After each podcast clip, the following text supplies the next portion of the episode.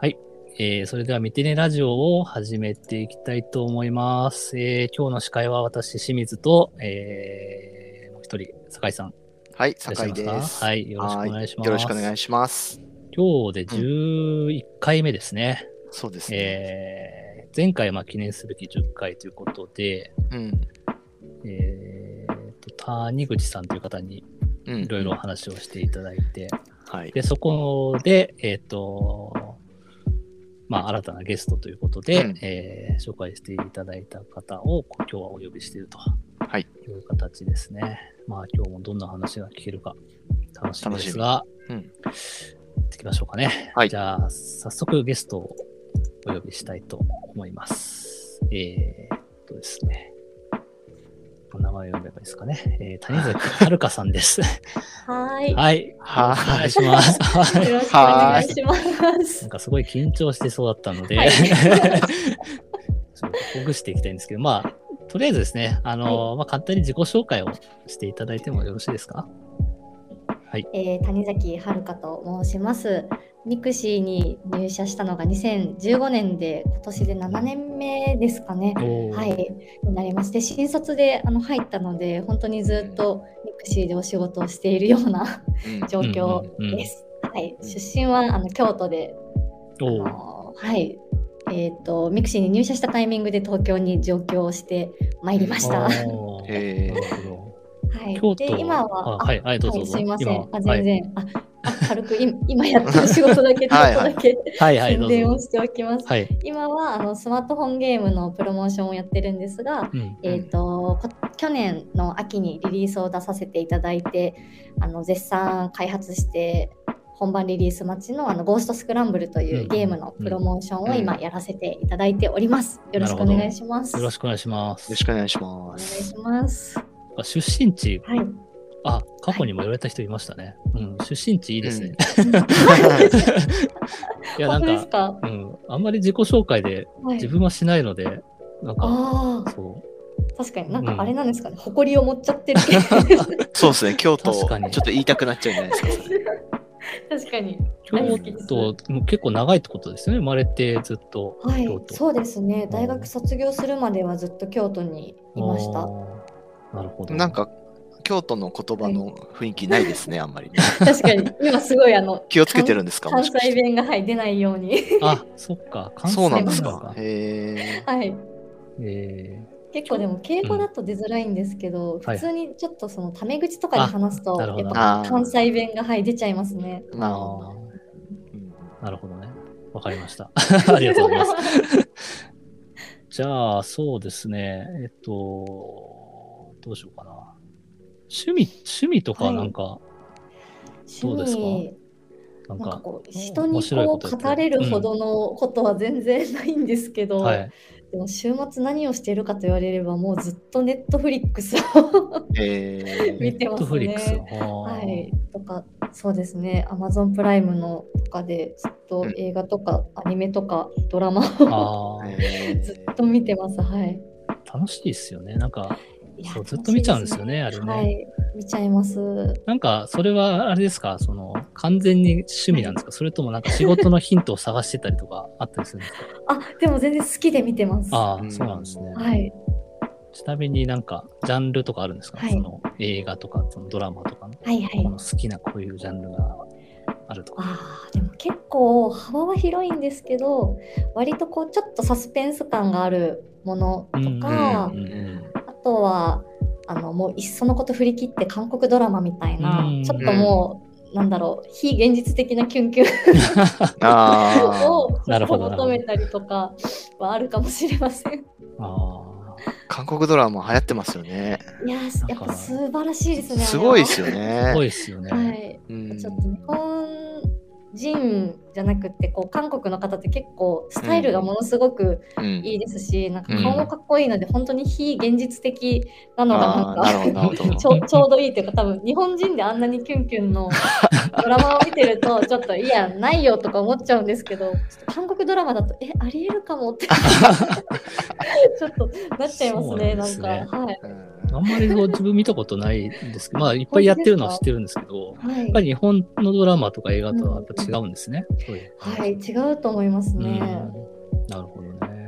でも全然なんか胸キュン系じゃない韓国ドラマも最近すごく流行ってますし、うんうんうんねイテウォンクラスとかうんうんうんそうだと思うんですけど、めちゃくちゃ面白いんでちょっと見てほしいです、ぜひ。脚本とか演出とかぜ全然違いますよね、日本と。違いますね、全う然。んそうなんですね。ううんんなるほど。そういうのを休日いっぱい見て、そうですね、リフレッシュして。リフレッシュしてると。はい。映画館とか行かないですか？もう映画館もでもたまに行きます。でもあそうなんですね結構あのデブ症な性格で、あのうんお外になるべく 出たくないなるほどので、はい、お家で楽しめるのが まあねいいですねそう。ですね。まあ今のね、はいご時世今時はね。そうですそうですね、はい。うんなるほど寒いですし、あと。うん それはいつでもそうです。すごい時期的な話ですね。なるほど。じゃはいあちょっとまあ趣味の話は一旦はいそのくらいにして、そのお仕事なんですけど、うんうんまあ今、ゴーストスクランブルの話ありましたけど、割となんかそういうプロモーション系のお仕事が長い感じなんですかね？そうですね。一番最初に入社した時も新卒でうん。モンストのプロモーションの部署に入れていただいて、そこから結構あの昔ズムだったりとか、うんうんうんあのそのあたりで関わらせてもらったので割とこうゲームのプロモーションとかマーケティングっていう軸の中にはずっといますねう。ん、なるほど。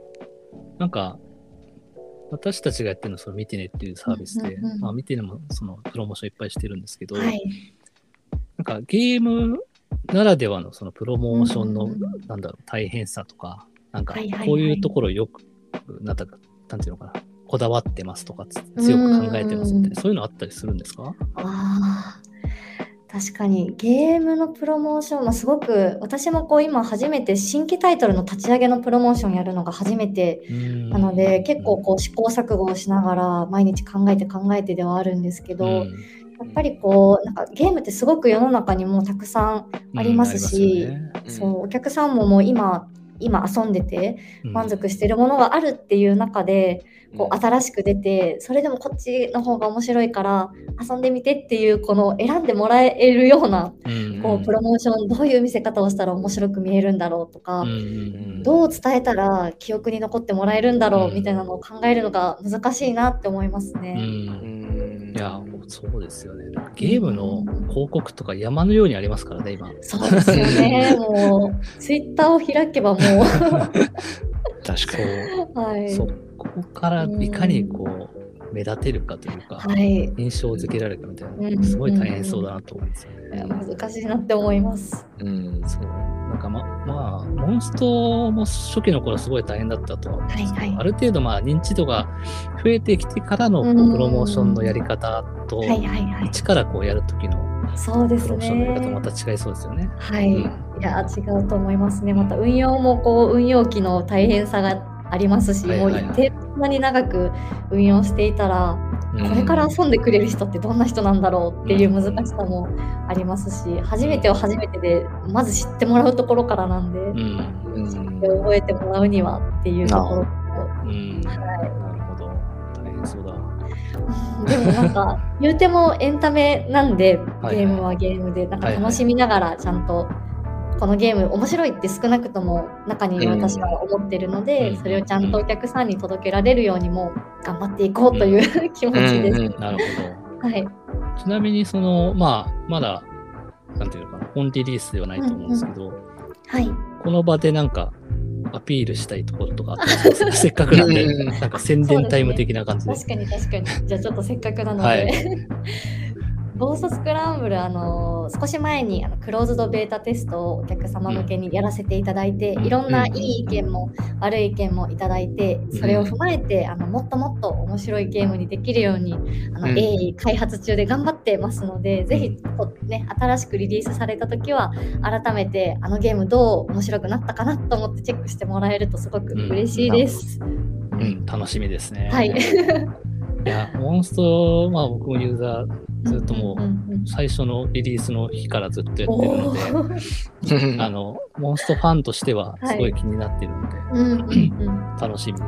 はい可愛いキャラクターが出そうですよてくるのでね。はい、うんうん楽しみだ。ありがとうございます。頑張ってください。はい、頑張ります。はい。じゃあ、そうですね。まあ、今のお仕事の話とかいろいろ聞けてよかったんですが、えっ、と、次のテーマに行ってみましょうかね。これ、どういうことなんだろう。と新そのまま読んじゃいますけど、はい新卒総合職、気がつけば〇〇になっていた話と。はい。これ、また隠してますね。どういうことでしょうか？そうですね。私結構多分他の新卒の総合職の方に比べて、本当に幅広くいろんなことをやってきた気がしていて、うん多分普通に会社員をやってたらやらなかったことを 割となんかやらせていただいたなってうん思ってます。で一つ目が あれは3年目ぐらいだったと思うんですけど、うん。ちょうどそのマーベルつむつむのプロモーションをやらせていただいてでもこう岸くもこうクローズをうんしなきゃいけないってなった時に、まあ、次の部署をまあ探しましょうということはいでうんうん提案をもらったのが、まあ、その時2017年木村さん社長もやられてたのかしら。その時どうだったかな。どうだったかな。うん。ちょっと曖昧なんですけど、はい。木村さんから、あのサウンド部署に入ってくれっていう お話をいただいてでその時ちょうどその、まあ、モンストの PR 的なうんあのお仕事でうん。甲子園で結構応援歌で、モンストの楽曲を吹いてくださってる強い強豪校のやってあましたねの。そう方がいてでちょうど私高校吹奏楽部だったんですけどあ、そうなんですね。そうなんですよ。もうそこからよし行けっていうことで。あのまさかのサウンドディレクターに3年目でなるっていう話なんですけど 僕も吹奏楽部だったっていうか、ずっと今もやってるんですけど、あえー楽部じゃないですけどねね。楽団でやってて、そう。今もやられてるのかっこそ、いいうですそねのトロンボーン吹いてるんですけど、すごい。で、もう私、うん、音出せないと思います。まあ、やらないと無理ですよね。はい。いや、あの、甲子園のあのはい。案件、案件というか、あの、はい。やつをすごく覚えてて、あ嬉しいです。まあ、この未定年ラジオの、えっとはいはい。ですね、何回目だっけ、えー、5回目か、中井さんにあ出演してた時に、その話も確かあって、中井さんと出会ったのが、そのはい。甲子園の時の話だったそうですんですよね。そうなんです。うーん。懐かしいです本当に、うん。もうわからないことだらけで。そんな吹奏楽部やってただろうって言われても素人なんで。そうですよね。そこの展開おかしいですよね。本当になんでプロの作曲家の方うん。うに、んこういうことをしたいからこういう曲を作ってくれみたいなオーダーであったりとか、うんうんへまさかのその時はその応援歌の作詞をまさかの。やってそのスコアに作詞家として名前が載ったりとか。あ、そうだったんですね。本当にだったりとかオーケストラのコンサートも当時やらせていただいて、そこの楽曲のディレクションだったり企画みたいなのをやらせていただいてすごくこう濃密な時日々でしたねサウンドディレクターとして。うんなんかサウンドディレクターってだけだ、名前だけ聞くと、なんはか、割とこう、まあ自分の印象ですけど、うん。なんていうのかな。ここの領域ってき、なんかすごい、はいはいはい割と狭そうなイメージを持っちゃうんですけど、うんうんうん今の話聞くと結構広そうですね。そうですね。なんならその新規でそのうん。ファイトリーグっていうゲームが昔あったんですけど、はいはいはい。そこのゲームの新規のリリースをするときにキャラクターのボイスがうん。必要で、うん。そのボイスの収録の立ち会いとかセリフを考えたりとかも へえ。やってたこともありますね。そのセリフの収録に行ってた時はその声優さんが来ていただいて、その一つのキャラに3人とか数人の方が声を当てて一番いい声優さんを選ぶんですけど、うんうんうん。その中でこう思い出深いのがそのファイトリーグのマスコットキャラクターでニャニャコロビっていうあね。あの猫のだはいるまさんのはい可愛いキャラクターがいたんですけど、はい。そのキャラクターの声を決めるのがすごく大変で。あ一緒にこうゲームのプランナーの方に同席いただいててでプランナーの方がやっぱりゲームの中をよく知ってるのでディレクションを隣でしていくんですけど、ーうんうん。本当にまあ仲がいい人なんでちょっとちょっとこういう言い方にするんですけども本当におじさんが 私の隣で違うそこのにゃーんはにゃーんじゃなくてもっとにゃにゃにゃにゃーんにしてほしいんですよねっていうのをもう何時間も隣で聞いてたことがあってもうなんか私なんかな新卒で入ってな何してたんだっけって 思ったりする時間もあるぐらいなんかでも、え面白かったですね。なんか普段絶対にやらないとか見れないところに裏側を覗かせてもらってた気分。うん。すごく面白かったです。なるほど。でその当時のファイトリーグのそのサウンドのディレクターをやってた流れで YouTuber をやってくださいっていうふうなお願いを。へー。流れも結構無茶がありますけど。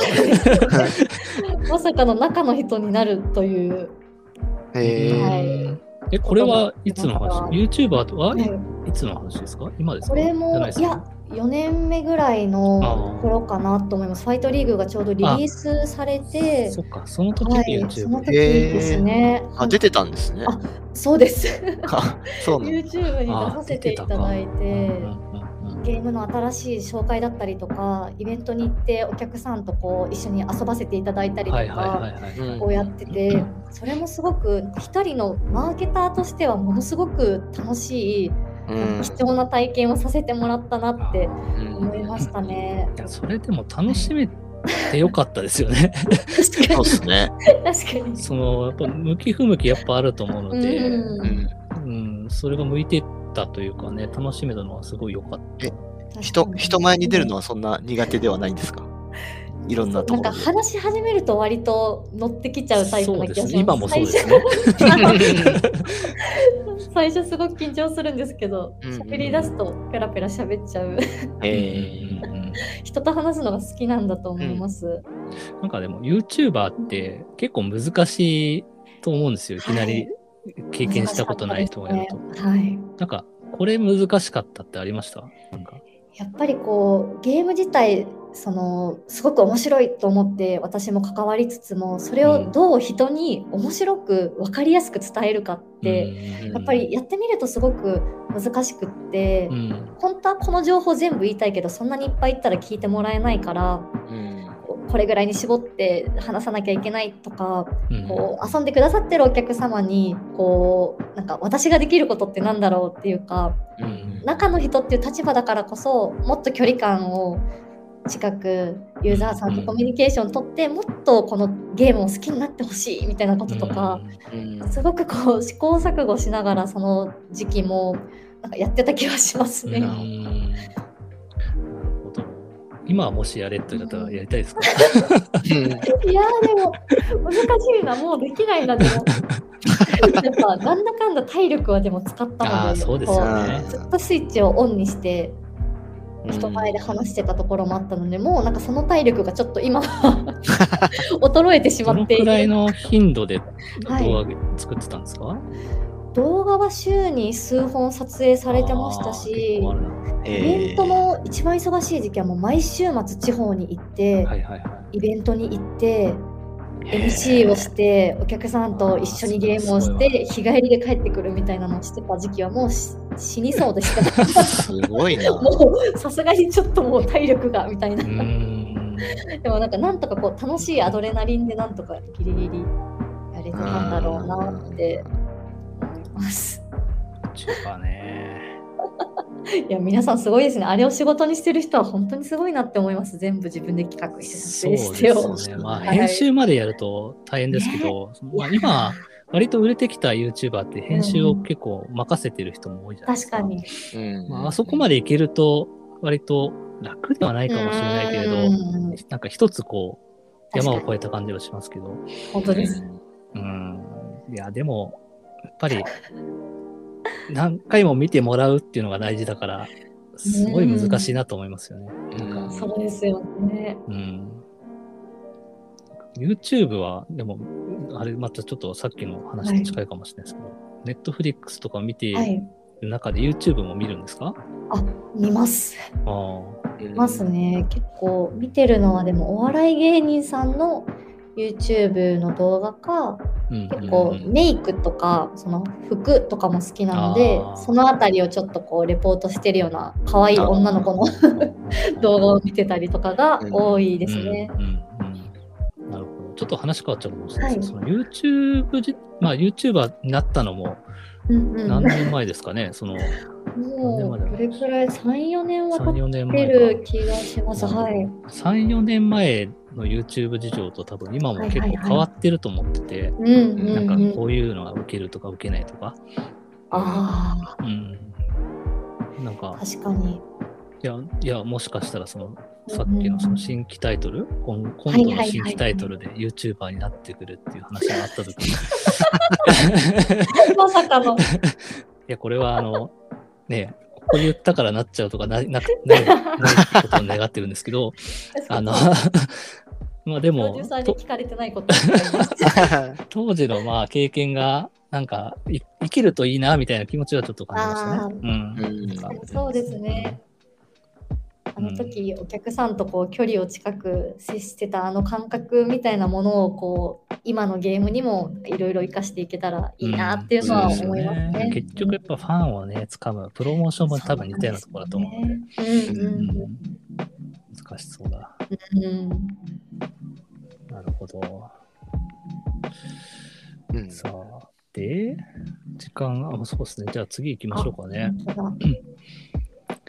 えー、次のテーマですが、えー、は これどういうことなんだろうな。えっとは、は、は、はと目に課金した話がはい。詳しく教えてください。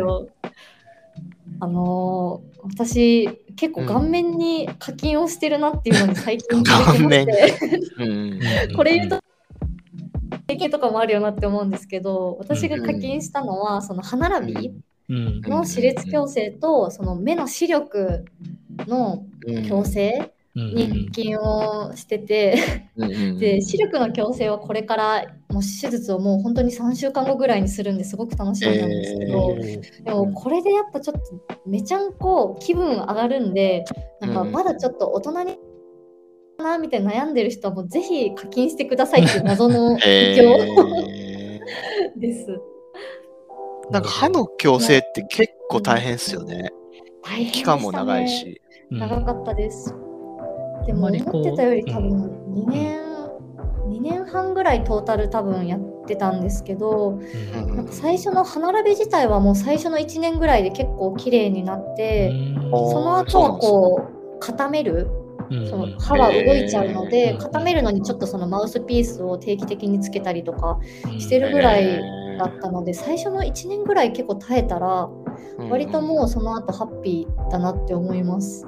へかでも強制とかうん。した方がいいのかどうなのかってまあなんだろう。自分が気になってればやっぱりした方がいいですよね。うん。うん。私はすごいコンプレックスだったんで、なんか人前でやっぱ笑うのが、はいはいはいはい。はい。なんか結構やっぱいじりはすごくあったんで、なんか、じゃらじゃやないかいみたいなのとか、あそういうかーその八重歯があったから、大島優子の劣化版やないかいみたいな、すごくやられやられてたのもあって、なんか、あの、ボケはちゃんと するんですけど、うんうんうん。やっぱ蓄積されてその気になっちゃうというか、そうみたいなのはあったので、すごいやって今良かったですね。褒めてもらえますし、可愛く。て、えマジであの自己肯定感すごい上がる。あ。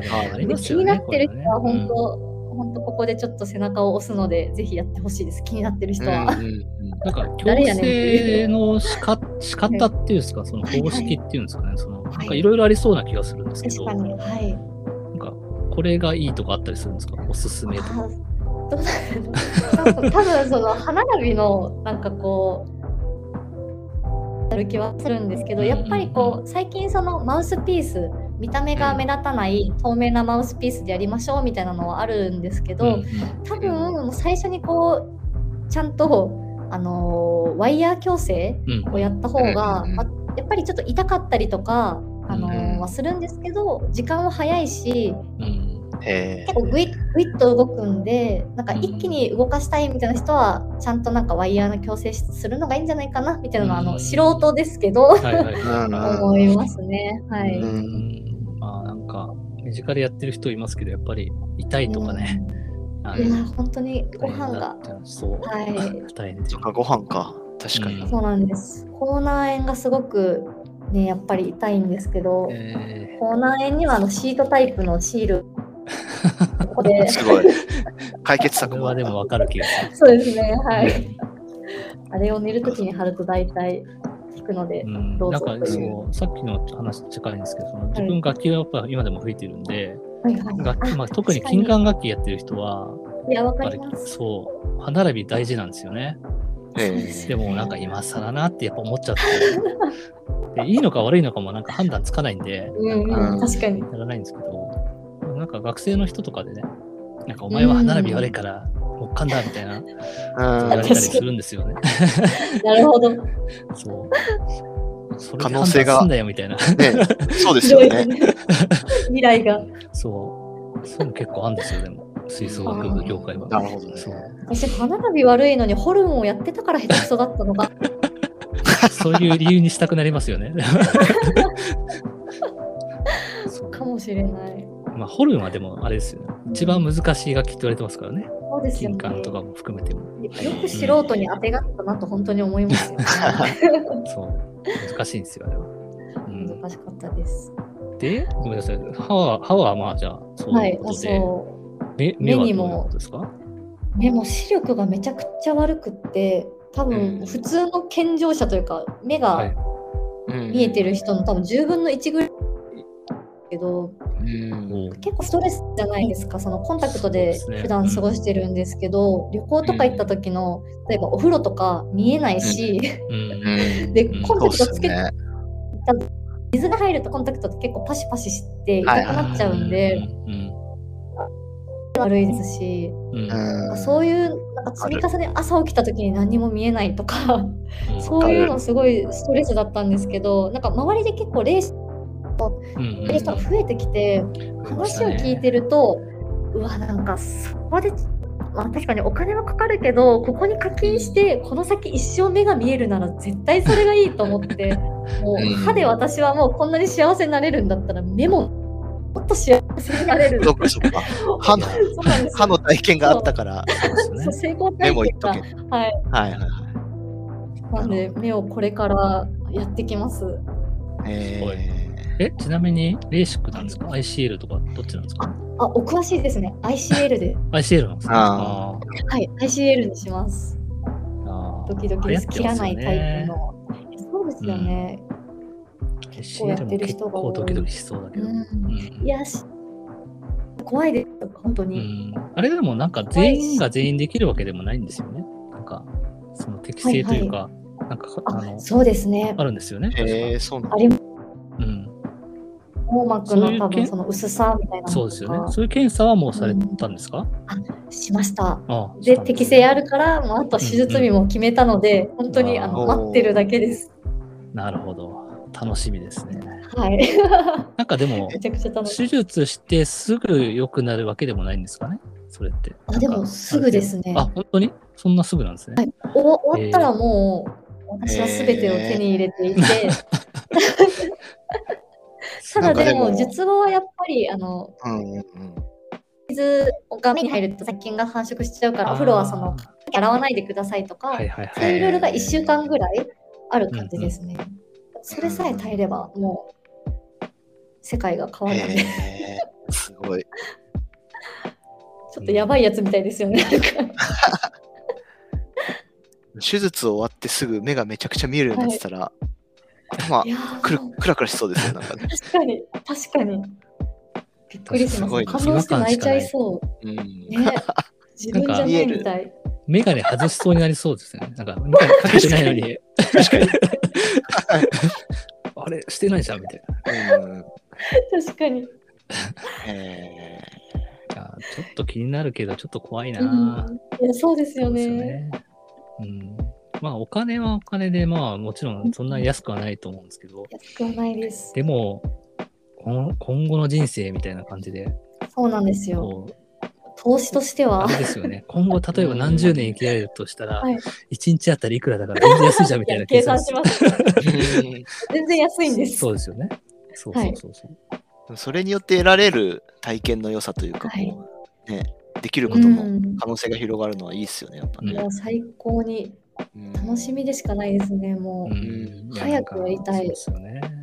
こういうストレスみたいなのって、こう、なんか、歯も多分、うん。目もうんうんなんていうのかな、自然とこう意識しちゃってて、うん。でもそれがストレスになってると、うん。やっぱりこう、なんていうのかな、まあ、そのストレスを解消するってことで、なんか、もうなんていうのかな、うん、すごい解放されそうですよね、本当に。本当にそうだと思います。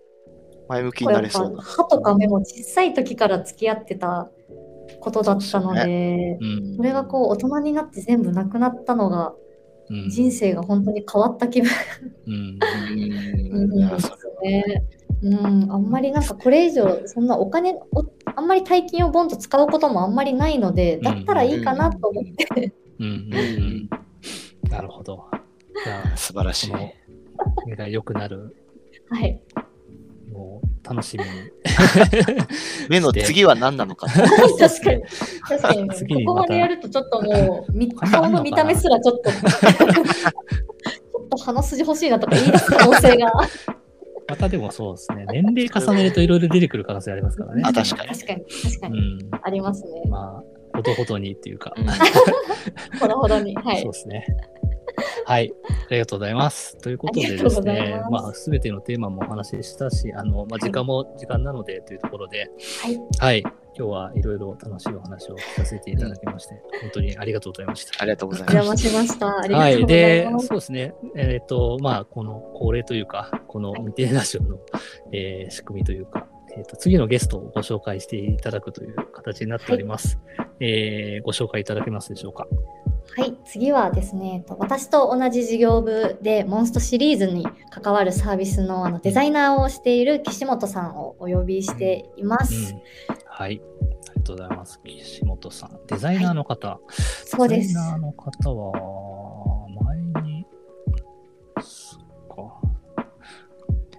人いましたね。デザイン本部とか、うんまあそういうのはあります。うん。そうですね。まあ、いますね。うん。マネージャーの方なんで、またちょっと違うかもしれないですけあなるどほ。